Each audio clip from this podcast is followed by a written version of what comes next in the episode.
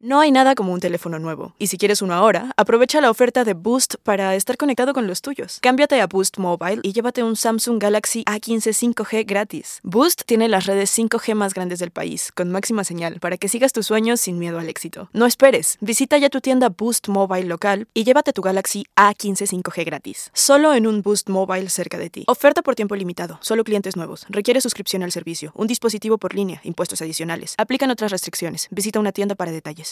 Aloha mamá. Sorry por responder hasta ahora. Estuve toda la tarde con mi unidad arreglando un helicóptero Black Hawk. Hawái es increíble. Luego te cuento más. Te quiero. Be All You Can Be, visitando goarmy.com diagonal español. When something happens to your car, you might say,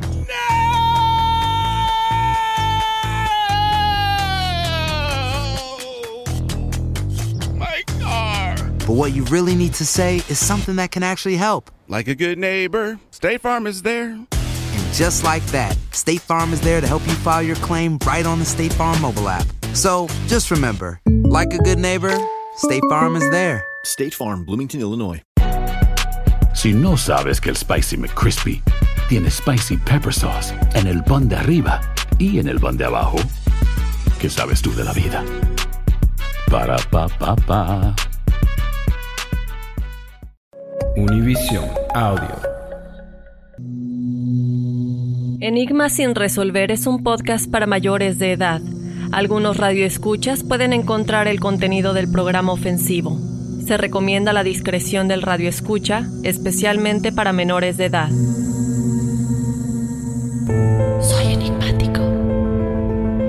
Se encuentran estas vértebras que, bueno, la edad obviamente no coincide y tampoco estuvieron expuestas al fuego y aquí se descubren más mentiras con respecto a la causa del, del incendio, ¿no? Que descubren que esto no hubiera sido por un cableado.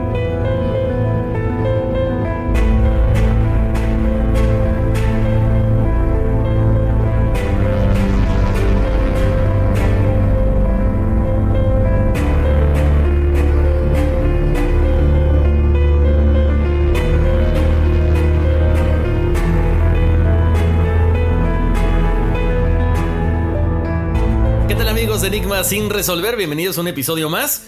Y les saluda por acá Horacio Antiveros. Y aquí Dafne OGB. Bueno, aquí seguimos como siempre, cada quien en su casita, eh, sorteando todos los pormenores que de repente se presentan, ¿no? Sí, sí, sí. Yo no sé por qué. Yo siento que, bueno, yo todos los días me hago mi café y siento que el café aquí no me sabe tan rico como si esto, como el que nos hacíamos en la oficina, en el estudio. Lo hago igualito, no le cambio nada, pero no me sabe tan rico. Una, una lágrima está rodando por mi mejilla de acordarme de ese café. es que sabes que es lo mismo que toda la comida, ¿no? No saben, lo, no saben igual. No es lo mismo comprar un hot dog o hacer una pizza en tu casa que lo que compras afuera. No sé, le Ah, falta el sazón, la mugrita. No sé, no sé, no sé. Ojo, no estoy diciendo que, que la, que la cafetera estuviera sucia, pero le falta, no sé, a lo mejor el, el salir, ¿no? Yo también me tomo mi café, muy sabroso todas las mañanas, pero no sé, le falta algo. A lo mejor le falta una concha, una oreja al lado y no puedo comer porque estoy a dieta. Ay, Horacio. Muchas gracias de nueva cuenta por todos sus mensajes, chicos. Recuerden que nos pueden escribir a enigmas.univision.net, en donde constantemente estamos recibiendo todos sus mensajes. Luego nos dicen, ups, me confundí de correo electrónico. He estado mandando mensajes, pero lo estaban mandando a tal vez a punto .com o enigmas sin resolver, arroba, cuando es nada más enigmas, univision.net, eh, porque luego se confunden y nos dicen que nos han estado mandando correos y luego cuando les damos el correo se dan cuenta que no lo estaban mandando al indicado. Exactamente, así que no se les olvide, es to- todo lo que tenga que ver con testimoniales, con numerologías, lo pueden hacer ahí, porque nos dice el equipo Dafne y Enigmáticos que siguen mandando sus numerologías a nuestras redes sociales y la verdad ahí, bueno, básicamente pues no se le da... eh, eh, se traspapela con tanto mensaje que recibimos. Entonces, nos pueden seguir en las redes sociales, nos pueden escribir ahí algunas recomendaciones, algunas sugerencias, por supuesto, en Enigmas eh, sin resolver. Estamos en Facebook, en Instagram, pero cualquier cosa que tenga que ver con, eh,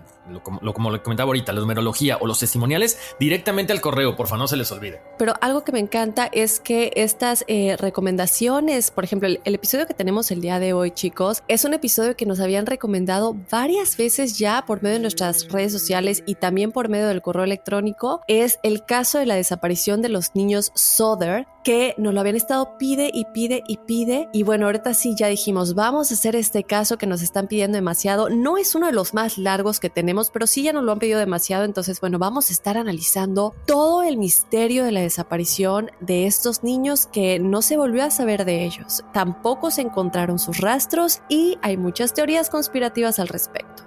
Exactamente, Dafne, pero aparte un caso muy extraño, ¿no? Porque como siempre, eh, cuando empezamos a, investigar el tema, Dafne, pues tenemos como que ya sabes, o sea, como que la, parte o el aspecto general, y cuando empiezas a leer, investigar, investigar, Dios santo, hay tanta información que no sabes exactamente por dónde va a llegar alguna, no sé, alguna conclusión esta, esta situación, pero es muy interesante y, y como siempre, y bien mencionabas, gracias por estas sugerencias porque de repente hay cosas que bueno, hay muchísimos enigmas sin resolver en el mundo que nos escriben desde España, Dafne, desde Colombia, Argentina, en fin, en fin, de todo el mundo. Muchísimas gracias. Entonces, sí, oración, tema muy, muy bueno. Además, me encanta porque es un caso en el que hay mucha documentación también igual con respecto a artículos de periódico, los anuncios que se colgaron. Hay una fotografía, chicos, que obviamente ya muchos años después de la desaparición de estos cinco hermanos, se publica de uno de ellos, o de supuestamente uno de ellos ya estando grande, y se cree que era él. Les hacen llegar esta foto a los padres y obviamente hay la, la sospecha de que es uno de ellos. También una de las niñas también de estos cinco hijos desaparecidos supuestamente fue, bueno, hay muchos avistamientos eh, que se reportan obviamente desde que estos niños desaparecen en este incendio y es muy interesante porque le llega al, a George, que es el papá de esta familia, esta fotografía y él piensa o está casi casi seguro de que es su hija. Y cuando va a buscarla, pues obviamente no le permiten ver a esta niña, que él estaba casi casi seguro que era esta, ah, pues su hija, no una de las niñas desaparecidas. Pero cómo le llega esta foto, qué pasa después, pues ya no se muevan, que ya se van a enterar un momentito más. Efectivamente, y bueno, quédense aquí porque en serio, imagínense la desesperación de una familia cuando pierden a un niño, aquí estamos hablando de cinco, cinco que desaparecen en las más extrañas circunstancias, como dice Daphne, de pronto les dan una probadita de que sí están vivos, de que no están vivos. ¿Qué habrá detrás de todo este misterio? Bueno, quédense porque aquí iniciamos. Enigmas sin resolver. When you buy a new house, you might say, Shut the front door! Winning! No, seriously, shut the front door. We own this house now. But you actually need to say, like a good neighbor, State Farm is there. That's right. The local State Farm agent is there to help you choose the coverage you need. Welcome to my crib. no one says that anymore, but I don't care. So just remember like a good neighbor, State Farm is there. State Farm, Bloomington, Illinois. Boost Mobile tiene una gran oferta para que aproveches tu reembolso de impuestos al máximo y te mantengas conectado. Al cambiarte a Boost, recibe un 50% de descuento en tu primer mes de datos ilimitados. O, con un plan ilimitado de 40 dólares, llévate un Samsung Galaxy A15 5G por $39.99. Obtén los mejores teléfonos en las redes 5G más grandes del país. Con Boost Mobile, cambiarse es fácil. Solo visita boostmobile.com. Boost Mobile, sin miedo al éxito. Para clientes nuevos y solamente en línea, requiere AroPay. 50% de descuento en el primer mes requiere un plan de 25 dólares al mes. Aplican otras restricciones. Visita para detalles. Si no sabes que el Spicy McCrispy tiene Spicy Pepper Sauce en el pan de arriba y en el pan de abajo, ¿qué sabes tú de la vida? Para, pa, pa, pa. La venta para amigos y familiares de JCPenney está de vuelta. Desde el lunes ahorra 30% extra en artículos por toda la tienda. Esos son ahorros adicionales por encima de nuestros precios bajos. Dile a tus amigos, ven con tu familia y ahorren en grande. No olvides, ya se acerca el Día de las Madres. Y tenemos todo lo que mamá quiere: joyería, belleza, salón y tarjetas de regalo. JCPenney, vale la pena. Cupón válido del 29 de abril al 5 de mayo en selección de estilos. Aplican exclusiones. Detalles en la tienda jcp.com.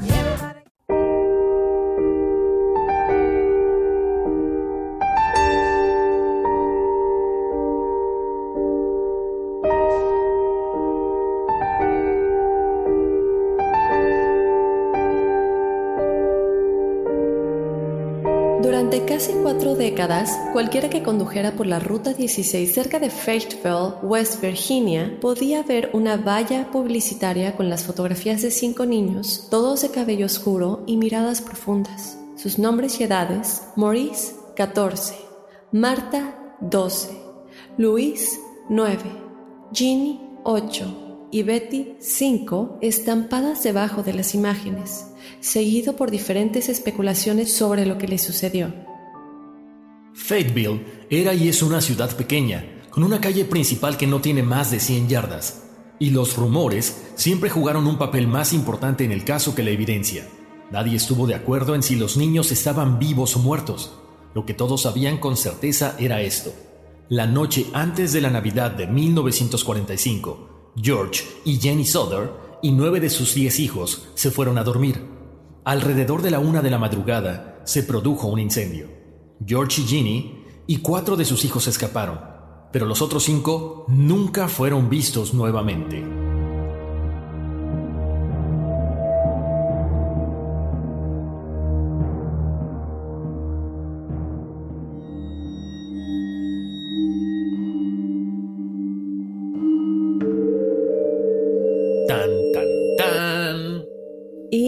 Pues nunca fueron vistos nuevamente, pero también algo muy extraño es que sus cuerpos no se encontraron. A pesar de que haya sido un incendio, se ha comprobado que restos de, los huesos tenían que haber estado todavía ahí. Entonces, esto empieza, chicos, y como siempre, les vamos a platicar un poquito de qué es lo que sucedió. Luego les vamos a hablar un poco de quiénes son, pues, la familia, más que nada los, los padres de la familia, George y Ginny.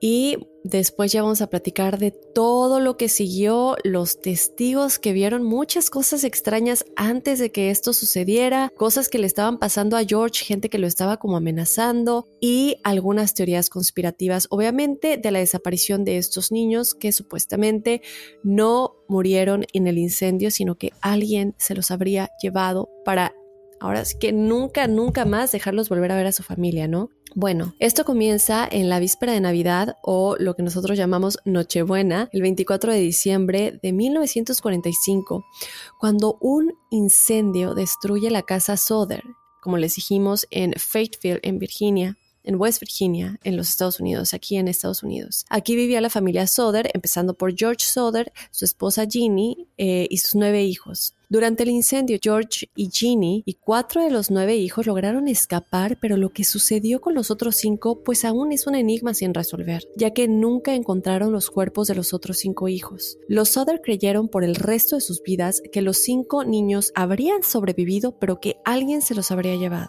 En el momento del incendio, todo esto sucede y lo que pasa primero es que George pues trata de salvarlos. Obviamente rompe ventanas para volver a entrar a la casa, se corta uno de sus brazos, se corta un gran, gran pedazo de piel eh, y él pues no se había dado cuenta con todo lo que estaba sucediendo, ¿no? De que tenía esta gran herida en el brazo. Obviamente él no podía ver nada a través del humo y el fuego que había arrasado con todas las habitaciones de la planta baja. Estamos hablando obviamente de la sala, del comedor, de la cocina, de la oficina y de la habitación de él y de Ginny. La pequeña Silvia de dos años, ella estaba ya a salvo afuera al igual que Marion, de 17 años, y dos de sus otros hijos, quienes habían huido de la habitación de arriba, una habitación que ellos dos compartían, y lograron salir aunque casi casi sofocados al tratar obviamente de huir. George supuso que Maurice, Marta, Louis, Ginny y Betty, que son los cinco niños desaparecidos, todavía tenían que estar allí arriba, atrapados obviamente, en dos habitaciones que se encontraban contrarias y esto quiere decir que estaban en cada extremo del pasillo del piso de arriba, separados por la escalera, que ahora obviamente estaba completamente envuelta en llamas, ¿no? ¿Qué pasa? Pues George corre eh, con la meta de poder alcanzarlos y salvarlos a través de la ventana por la parte de afuera. Trata de subir por medio de una escalera que siempre tenía él recargada contra la pared de ese lado de la casa, pero y aquí empiezan los misterios. Extrañamente, esta escalera no estaba ahí y esta es una escalera de la casa que él siempre tenía ahí pues por cualquier cosa que tuviera que subir a arreglar al piso, a perdón, a la azotea o a la chimenea o a lo que fuera que tuviera que hacer, ¿no? Reparaciones de la casa. Entonces, esta escalera no se encuentra ahí. Esto ya es la primera cosa que a él le llama la atención. Entonces dice, bueno, ¿qué puedo hacer? Se le ocurre, él tenía dos camiones y se le ocurre eh, que a lo mejor como son grandes, él puede conducir uno, ponerlo contra la casa y pues subir a la ventana poniéndose arriba del camión. ¿Qué pasa? Cuando él va a buscar a uno de sus camiones para manejarlo y ponerlo abajo de la ventana, este no arranca. Intenta con el otro y tampoco arranca ninguno de sus dos camiones estaban funcionando, lo cual es otra cosa que ya se vuelve muy muy extraña. El desesperado trata de buscar otra, eh, otra solución, trata de extraer agua de un barril de agua, pero el agua, chicos, estaba pues obviamente congelada porque en este tiempo las temperaturas eran muy muy bajas y esto sucede ya de noche, altas horas de la noche. Cinco de sus hijos, según él, todavía están atrapados en algún lugar dentro de estas grandes ráfagas de fuego y humo. En su desesperación no se había dado cuenta que su brazo, pues como les dije anteriormente, estaba lleno de sangre porque se había cortado un gran pedazo de piel cuando rompe las ventanas de abajo. ¿Qué pasa después? Su hija Marion corre a la casa de un vecino para llamar al departamento de bomberos, pero no puede obtener ninguna respuesta del operador. Y, les pedimos que presten atención en cómo se van dando las cosas, que cada vez que ellos buscan una solución, algo sucede que no se puede. Primero la escalera, luego lo de los camiones que no funcionan y ahorita escuchen lo de los bomberos, chicos. Entonces ella va, busca respuesta por parte de los bomberos, no le contesta el operador. Súper extraño. Un vecino obviamente ve el incendio y hace una llamada desde un bar cercano y tampoco recibe respuesta por parte del operador. Esto obviamente nunca sucede, son los bomberos, son emergencias y son servicios 24 eh, que, se, que se dan y que están en servicio 24 horas al día, los 7 días de la semana.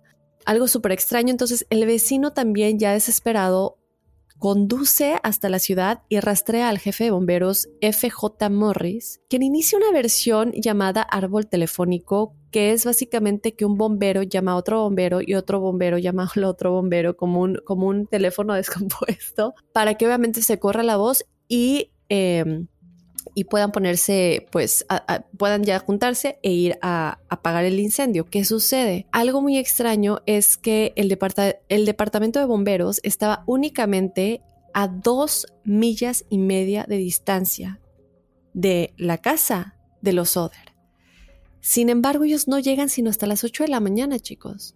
Lo cual es súper extraño porque esto, como les comento, no sucede. Estas son emergencias, por lo cual el hecho de que se hayan tardado tanto ya es una de las sospechas que también más adelante George y su esposa ven como una irregularidad muy extraña. No solamente lo de la escalera primero, después lo de los camiones que no prenden y ahora lo de los bomberos que se tardan tanto en llegar, parecería que esto se vuelve algo que es hecho intencionalmente. Bueno, eh, obviamente cuando ellos llegan a las 8 de la mañana, la casa ya está completamente reducida a cenizas. Entonces George y Ginny asumen que sus cinco hijos pues ya están muertos, obviamente. Pero una breve búsqueda en los terrenos el día de Navidad no arrojó ningún rastro de los restos de sus hijos. No hay ningún hueso, no hay nada que pudiera indicar que eh, hubieran realmente fallecido en el incendio, ¿no? El jefe de bomberos, como les comentamos, FJ Morris, sugiere que el incendio había sido lo suficientemente fuerte como para incinerar completamente los cuerpos.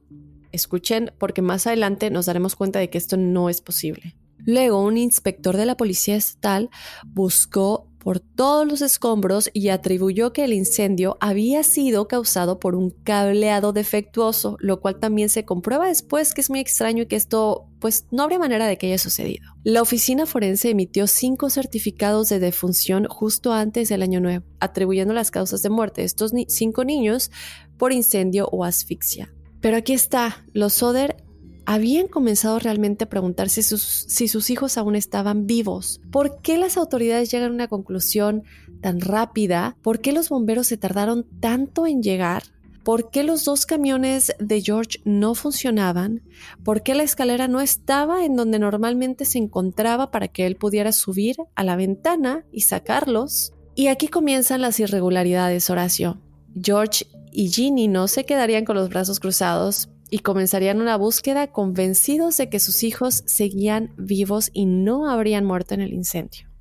Bueno, con justa razón, ¿no, Daphne y enigmáticos? ¿Cómo es posible que tantas coincidencias para mal estén presentes en una sola catástrofe y una tras otras, como bien mencionas? O sea, es increíble, pero bueno, ya saben, como siempre queremos hablar un poquito acerca de lo que hay detrás de todo esto, acerca de los inicios de esta familia para que ustedes conozcan y bueno, también vayan por ahí sacando algunas conclusiones, tratando de atar cabos para ver por ahí cuáles son algunas de las teorías que podemos sacar más adelantito, ¿ok?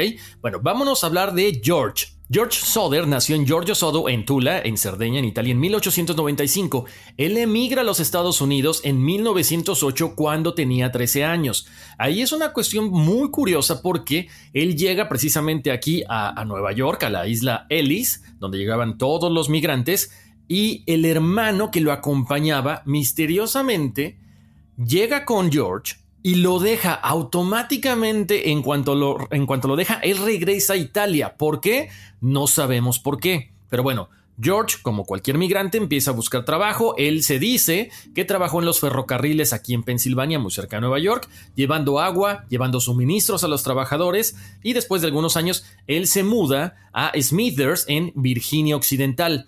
Eh, la gente lo cataloga como un hombre muy inteligente, como una persona ambiciosa. Él trabaja también como conductor de un camión para después lanzar su propia compañía de camiones. Por eso es que él tenía estos camiones en su casa. Él transportaba tierra para la construcción, después otro tipo de carga, también carbón. Entonces era una empresa que él consolida después de haber sido chofer.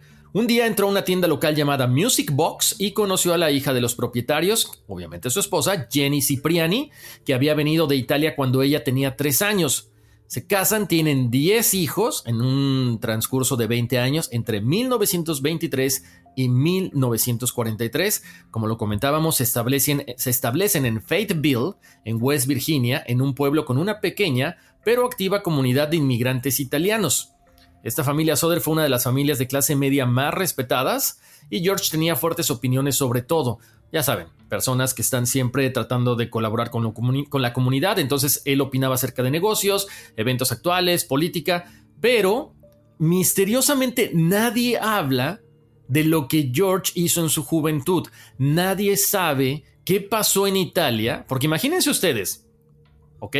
Pongan en perspectiva, ustedes como papás de un hijo de 13 años, ¿qué los puede orillar a mandarlo básicamente hasta el otro lado del mundo? donde hay un obvio, era la tierra prometida, el sueño americano desde ese entonces, eran bienvenidos todos los migrantes, no como ahora. Entonces, ¿qué es lo que hace a esta familia mandar a su hijo de 13 años hasta Nueva York, donde no conoce a nadie, donde no conoce el idioma, donde solamente viene el hermano con él, lo deja en Ellis Island al ladito de la Estatua de la Libertad, y él se regresa. O sea, quizá había un pasado turbio que no conocemos y del cual casi nadie habla. ¿Qué pasa después del incendio? Ya conocimos un poquito más acerca de la familia. Después del incendio ellos plantaron flores en el espacio donde se encontraba su casa, ya saben, como una especie de memorial. Comienzan a unir una serie de momentos extraños que condujeron al fuego. ¿Por qué? Porque obviamente con todas las cosas que nos comentó Dafne no tenía sentido lo que estaba pasando. Entonces, las cosas no cuadraban y ahí es cuando empiezan a tratar de atar. Hubo un hombre extraño que apareció en la casa unos meses antes, en el otoño. Recuerden, esto fue en el invierno porque el agua estaba congelada cuando él trató de sacar agua para apagar el fuego. Entonces, en el otoño, él llega preguntando por trabajo de transporte. Se va hacia la parte trasera de la casa. Misteriosamente, así como que de la nada, señala dos cajas de fusibles separadas y dice, esto va a provocar un incendio algún día. Hmm, mucha coincidencia, ¿no? Eso para George fue muy extraño, por supuesto, especialmente porque acababa de hacer que la compañía, la compañía eléctrica local revisara todo el cableado y la compañía le dijo que estaba en buenas condiciones. Entonces, lo que decía Daphne hace rato no tiene lógica, ¿no? O sea, ¿cómo puede ser que alguien diga, ah, es que este policía, este fiscal diga, es que fue por un cableado que estaba mal? Si lo acababan de revisar. Ahí hay una cosa muy contradictoria. Luego, otra cosa también muy extraña es que casi al mismo tiempo, otra persona, otro hombre, intenta venderles un seguro de vida familiar, pero como no se lo compran, se enfurece, George se niega a comprarlo, este tipo se enfurece, este vendedor de seguros, y le dice, tu maldita casa se volverá humo, así como lo escuchen. Y además le dice otra cosa, tus hijos serán destruidos. Se te cobrará por los comentarios sucios que has estado haciendo sobre Mussolini. Recuerden, él se, él se pronunciaba mucho acerca de la cuestión política, no solamente en su nuevo país, sino también en Italia. De hecho, eh, se dice que George fue franco acerca de su aversión por el dictador italiano y ocasionalmente se le veía discutiendo acaloradamente con otros miembros de la comunidad italiana, de Fayetteville Y en ese momento, pues no se toma en serio las amenazas del hombre, pero si se dan cuenta, poco a poco va como que tomando un poquito de forma esto. Además, los hijos mayores de Soder también recordaron algo muy peculiar, o sea, otra cosa, ¿eh? Justo antes de la Navidad, notaron a un hombre estacionado a lo largo de la autopista 21 que era la que llegaba hasta su casa. Vean nada más la cosa de la clase de inconsistencias que hay en estas situaciones. Ahora, alrededor de las 12.30 de la noche, el día de la Nochebuena o ya de Navidad, después de que los niños abrieron algunos regalos y todos se van a dormir, el timbre del teléfono suena, ya saben, interrumpe la convivencia familiar. En ese momento, la mamá Ginny se apresura a responder y misteriosamente una voz femenina que no conocen pregunta por alguien que no vivía en la casa Soder. Además de que se escucha una risa oscura y vasos en el fondo. Sí, o sea, como un ambiente quizá como de fiesta, algo raro. Lo que más llama la atención es esa risa como medio macabrona. Jenny dice, o Ginny, tienes el número equivocado y cuelga. De puntillas, regresa a la cama, nota que todas las luces de abajo están encendidas, las cortinas abiertas. Ahí estamos, que, con este comentario estamos validando que aparentemente no había un cableado mal, estaban las luces prendidas. Entonces, bueno, lo más raro es que la puerta principal de la casa estaba abierta. Ella ve a Marion dormida en el sofá de la sala y supone que los otros niños están arriba en la cama ya dormidos apaga las luces, cierra las cortinas, cierra la puerta, regresa a su habitación y justo cuando ella está comenzando a dormirse, algo nuevamente muy raro pasa en la casa. Ella escucha un golpe fuerte en el techo y luego como si una cosa estuviera rodando, hagan de cuenta como una pelota, pero a lo mejor un poco más fuerte, y de repente se escucha cómo está rodando por el techo. Una hora después, este ruido la despierta una vez más, o sea, ya son dos ruidos muy similares, pero esta vez cuando despierta también ya está el humo en su habitación, o sea, la casa ya estaba ardiendo. Ok, ¿qué pasa? Jenny no podía entender cómo cinco de sus hijos habían muerto sin que quedara ningún rastro de sus cuerpos. No es posible, y lo vamos a comentar más adelante en el desarrollo del podcast, porque ella entonces empieza a pensar mal, dice, algo está muy extraño aquí. Y lo que hace es un experimento con huesos de animales. Entonces agarra huesos de pollo, huesos de res, huesos de chuleta de cerdo, para ver si el fuego los consumía como supuestamente habían dicho. Entonces ella empieza a hacer el experimento y por más que estos huesos están dentro de la estufa, están ardiendo, no no desaparecen, o sea, no se pulverizan. Sí quedan como huesos carbonizados, quedan negros, pero nunca terminan por, consumirse por completo. O sea, ya está muy extraño esto, sobre todo que ella está tratando de buscar una, una solución lógica a toda esta situación. Por otro lado, sabía que habían encontrado restos de varios electrodomésticos en el sótano, sí, quemados, pero aún se veía. Entonces, imagínense cómo puede sobrevivir un electrodoméstico pero no los huesos de sus hijos. Entonces es muy, muy extraño que no hubiera rastro de estos cinco cuerpos. También un empleado del crematorio le informa que los huesos permanecen después de que los cuerpos se queman durante dos horas a 2000 grados. O sea, estamos hablando de dos horas a 2000 grados y su casa se, y su casa se quemó en 45 minutos. O sea, inconsistencia tras inconsistencia. O sea, Dafne, esto suena que estuvo preparado. Así es, Horacio. Esto suena a que con todas las inconsistencias que están sucediendo y vemos que obviamente ella en su sospecha dice, es que esto no está bien, esto está muy raro, hace lo que nos comentas con los huesos de pollo, de res, de cerdo y el tiempo, ¿no? Y que después un experto le confirme esto, obviamente hace que las sospechas crezcan. También importante lo que mencionaste de algo que se escuchaba en el techo, como que tiraron algo en el techo y luego lo escucharon rodar y ya les vamos a decir después qué es lo que George descubre en, en los eh, en esta área de la casa y que llega a la conclusión de que eso es lo que escuchó Ginny. Entonces vemos toda esta cantidad de irregularidades que crece, ¿no? Entonces un técnico de reparaciones telefónicas le dijo a los Others que sus líneas también parecían haber sido cortadas, no quemadas, lo que indicaría que alguien hizo esto, ¿no? Se dan cuenta de que si el incendio hubiera sido creado realmente por una falla eléctrica, como les habían dicho anteriormente, o de un cableado defectuoso, pues la electricidad hubiera estado muerta básicamente, no hubieran tenido casi, recordemos lo que dijimos anteriormente de las luces que estaban prendidas cuando la puerta estaba abierta ¿Cómo vamos a explicar todas estas eh, habitaciones iluminadas en la planta baja el día de Nochebuena cuando esto sucede? Un testigo también afirma, y esto es lo que les decíamos anteriormente con los camiones, que vio a un hombre en la escena del incendio con instrumentos para remover partes de motores de automóviles. ¿Podría ser este el motivo por el que los camiones de George no arrancaban? Porque digo, si estamos hablando de una persona que eh, en ese mismo tiempo se encuentra con estas herramientas y luego casualmente ninguno de los dos camiones arranca, obviamente esto presenta una gran irregularidad, ¿no? Y sospecha de que esto, otra sospecha que se suma a esto de que esto hubiera sido provocado.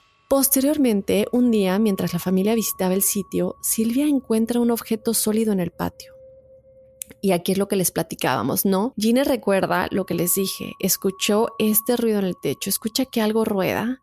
Entonces George concluye que era una granada del tipo usado en la guerra. ¿Recuerdan estas granadas tipo piña que tienen como una forma de piña? Pues ellos creerían que es esto, ¿no? Bueno, luego vinieron más informes, chicos, de avistamientos. Una mujer afirma haber visto a los niños desaparecidos mirando desde un automóvil retirándose de la escena mientras el fuego estaba en curso una mujer que operaba una parada turística en Fayetteville aquí y también en Charleston, a unas 50 millas de, Fayetteville, dijo que los vio la mañana después del incendio. Ella dijo, le serví el desayuno y también había un automóvil con placas de Florida. Una mujer en un hotel de Charleston también vio, las fotos de los niños en un periódico y dijo que había visto cuatro de los cinco una semana después del incendio. Los niños estaban acompañados por dos mujeres y dos hombres y según los reportes todos hablaban italiano.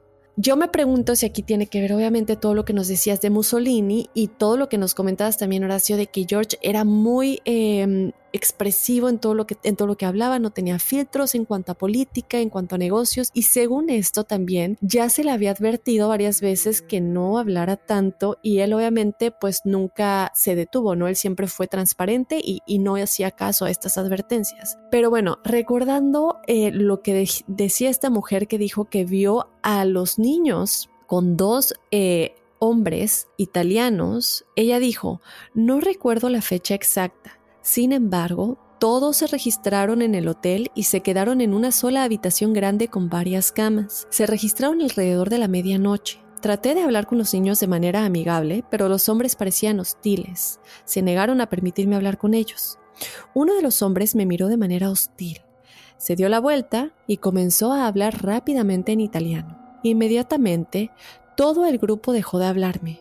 Sentí que me estaban amenazando con la mirada y no dije nada más se fueron muy temprano a la mañana siguiente. En 1947, George y Ginny enviaron una carta sobre el caso a la Oficina Federal de Investigaciones y recibieron una respuesta de J. Edgar Hoover y él les dijo lo siguiente. Aunque me gustaría estar a su servicio, el asunto parece ser de carácter local y no entra en la jurisdicción de investigación de esta oficina. Recordar que este es el FBI, chicos.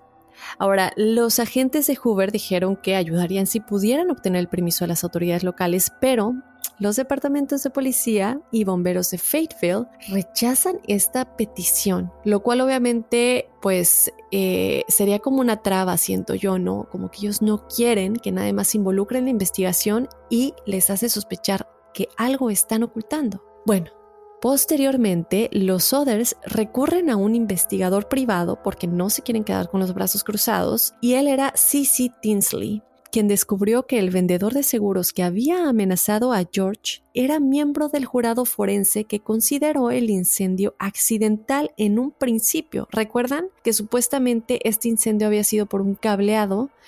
Bueno, pues es la misma persona que había amenazado a George cuando todavía no sucedió el incendio, con todo esto de que se callara, que no siguiera hablando de política o, expresando todo lo que él estaba en contra, ¿no? También escuchó una curiosa historia de un ministro de Fayetteville sobre FJ Morris. Recuerdan que este es el jefe de bomberos, que se tardaron muchísimo en llegar, hasta las 8 de la mañana llegaron cuando realmente estaban muy cerca. Él dice que también escuchó que este jefe de bomberos les dijo que había afirmado que aunque no se encontraron restos, supuestamente él confesó que había descubierto un corazón en las cenizas, pero que lo escondió en una caja y lo enterró en la escena. Ahora esto es súper extraño, ¿no? Porque ¿por qué no dijiste nada al principio?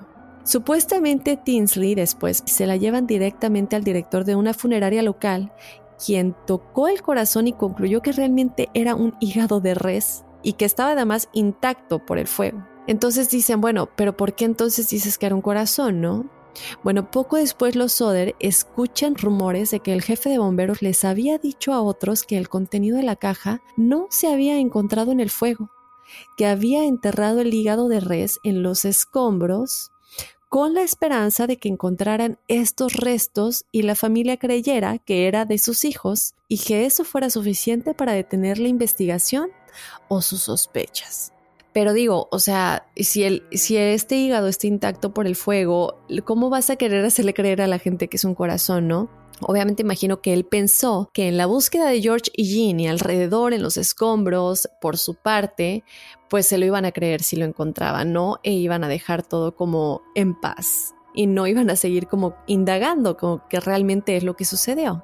Bueno, en los próximos años, chicos, las irregularidades crecen todavía más y las pistas continúan llegando.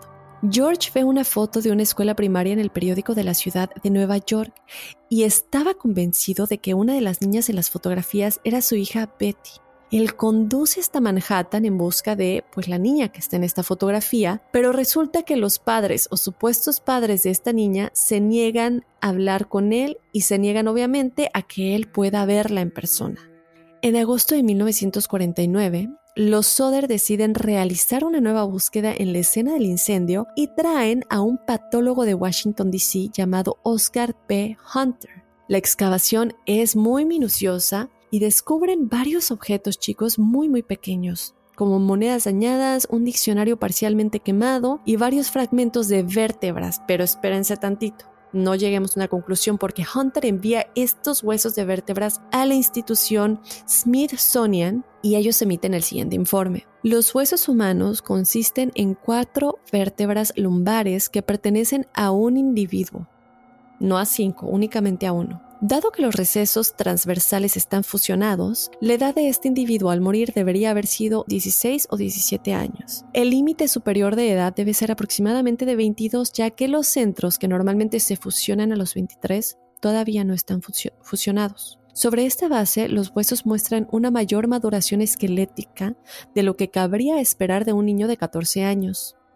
Recordemos que el más grande de los cinco niños desaparecidos tenía 14, por lo tanto no, no podrían haber sido de ninguno de ellos, ¿no? Las vértebras, chicos, no muestran tampoco ninguna evidencia de que hubieran estado expuestas al fuego. O sea que estas vértebras podrían haber sido muchísimo más viejas o ah, podrían haber estado ahí desde antes de que la familia Soder se mudara a este lugar o tal vez incluso desde antes que la casa se construyera. Según el informe, también dice, es muy extraño que no se hayan encontrado otros huesos en la supuesta búsqueda minuciosa del sótano de la casa. Tras señalar que, según los informes, la casa se quemó durante aproximadamente 45 minutos más o menos, él dijo que uno esperaría encontrar, obviamente, los esqueletos completos de los cinco niños en lugar de solo cuatro vértebras. Horacio. Entonces, bueno, Aquí vemos más irregularidades, ¿no? Aquí vemos algo muy extraño que se encuentran estas vértebras que, bueno, la edad obviamente no coincide y tampoco estuvieron expuestas al fuego y aquí se descubren más mentiras con respecto a la causa del, del incendio, ¿no? Que descubren que esto no hubiera sido por un cableado. Exactamente, Daphne. Ahora, quiero poner en contexto para la gente que de repente diga, bueno, ¿quién fue Mussolini? ¿Por qué de pronto puede haber gente que pueda hacerle mal a alguien o a su familia? Bueno, Mussolini fue un político, dictador italiano, que a lo mejor para muchas personas fue un buen dirigente, pero ya saben, dicen por ahí que no, que, nunca hay que hablar de, de política, ni de religión, ni de partidos de fútbol, ni de equipos, porque entonces empieza la polémica. Entonces, eso que tú dices, Daphne, no tiene lógica por ningún lado. O sea, vértebras. Primero te digo que encuentras un corazón y luego te digo que es un hígado. Luego dice eh, el policía que no, que bueno, perdón, el jefe de bomberos que no, que él lo había puesto ahí. ¿Por qué tantas cosas tratando de encubrir un crimen o una abducción de niños de una familia aparentemente común y corriente, ¿no? No tiene una lógica. Eh, eh, como para, para qué, o sea, simple y sencillamente para destrozarle la vida a estas personas, bueno, todo indica que de esta forma tenían que hacerlo.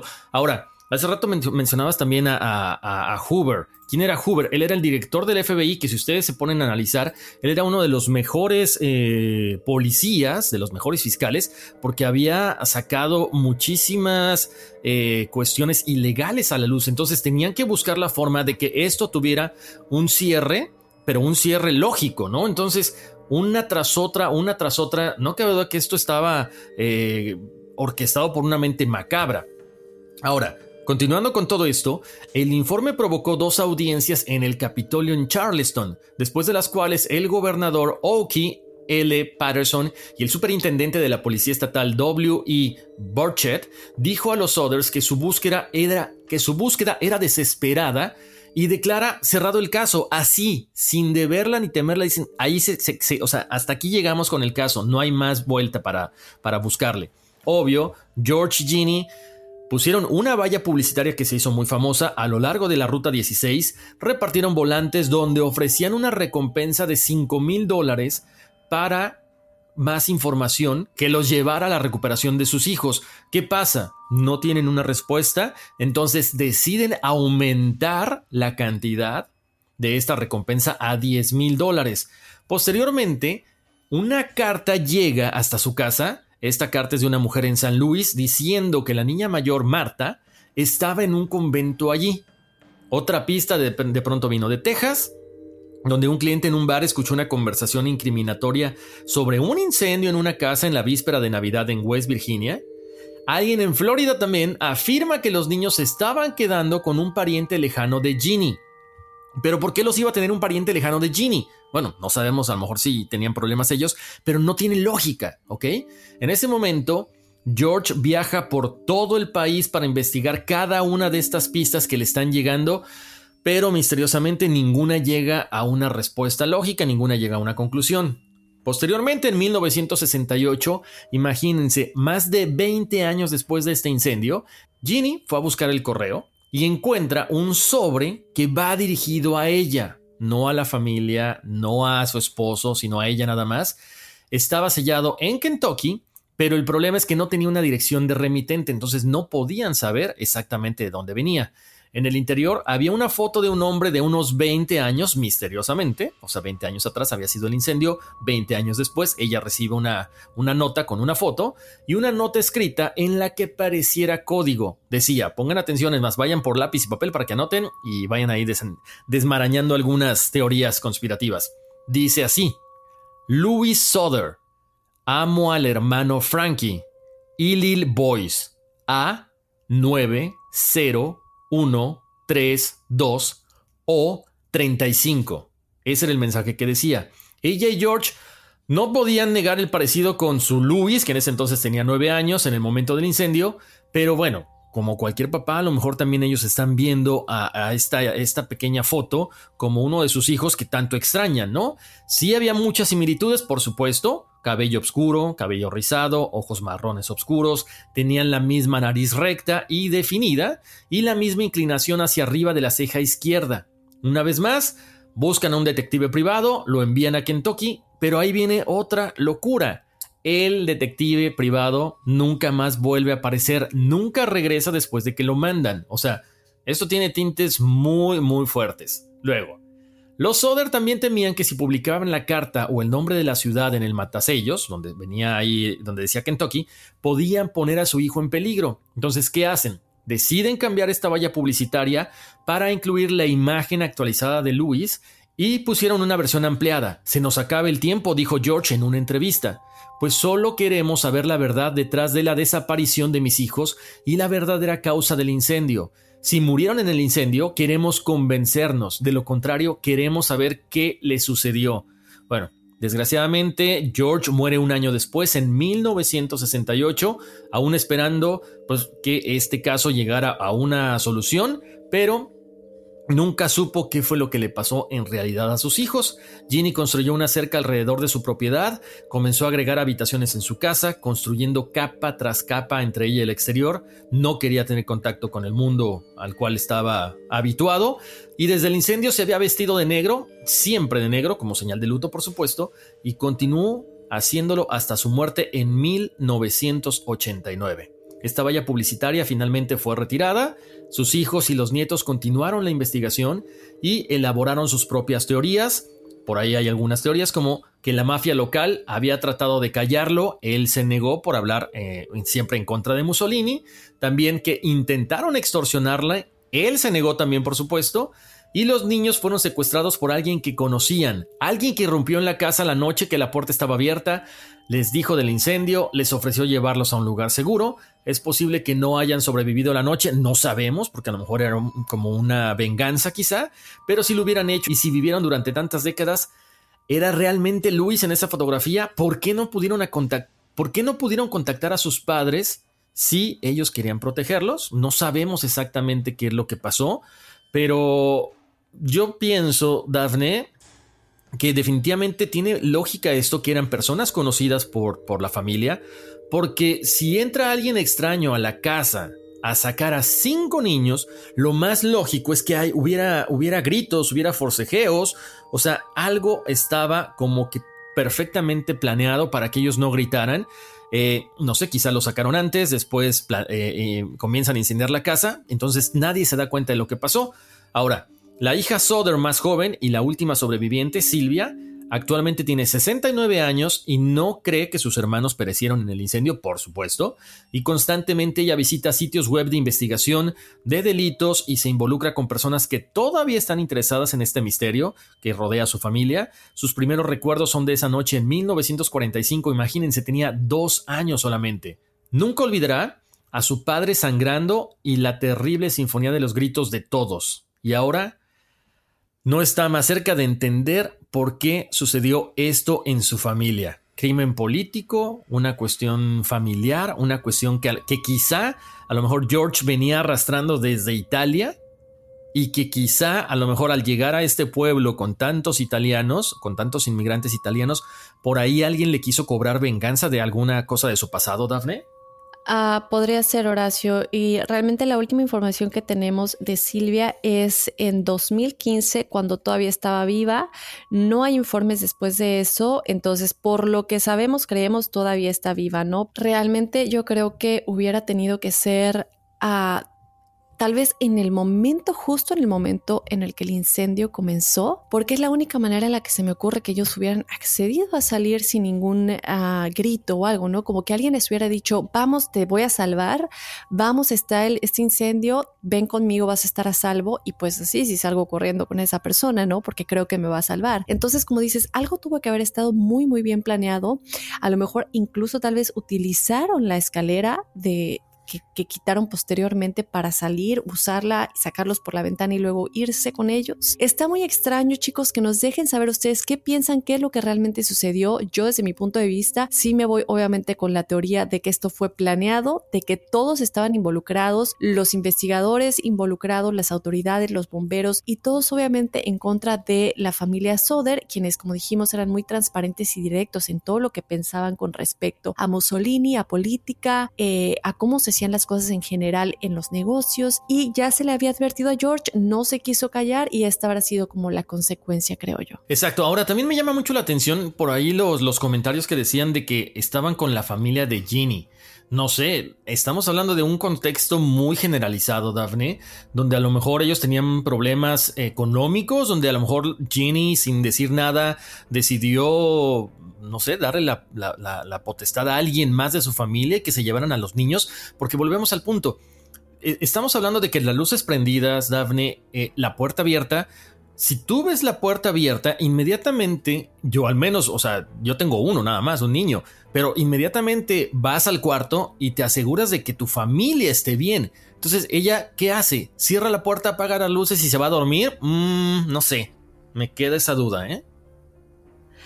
Que nos dejen saber qué piensan chicos. Recuerden que nos pueden escribir a enigmas.univision.net en donde nos pueden dejar saber todo lo que ustedes piensan de cualquier tema que hemos hablado, cualquier teoría que ustedes crean que es más viable y también recuerden que nos pueden dejar saber los temas de los que quieren que platiquemos, no solamente por este medio, también por medio de nuestras redes sociales. Efectivamente, búsquennos en Facebook e Instagram como Enigmas sin resolver. Ahí nos pueden escribir, de, pueden ver todas las fotos de todos los temas que hemos puesto y, bueno, pues dejarnos ahí sus comentarios, sugerencias y lo que quieran. ¿eh? Y si no han escuchado el episodio de testimoniales y numerología correspondiente a este episodio de la desaparición de los niños Soder, vayan a escucharlo porque como siempre los testimoniales están llenos de historias macabronas de toda nuestra audiencia enigmática. Así es, bueno, Dafne, pues vámonos, que aquí espantan. Uy, sí. Soy enigmático.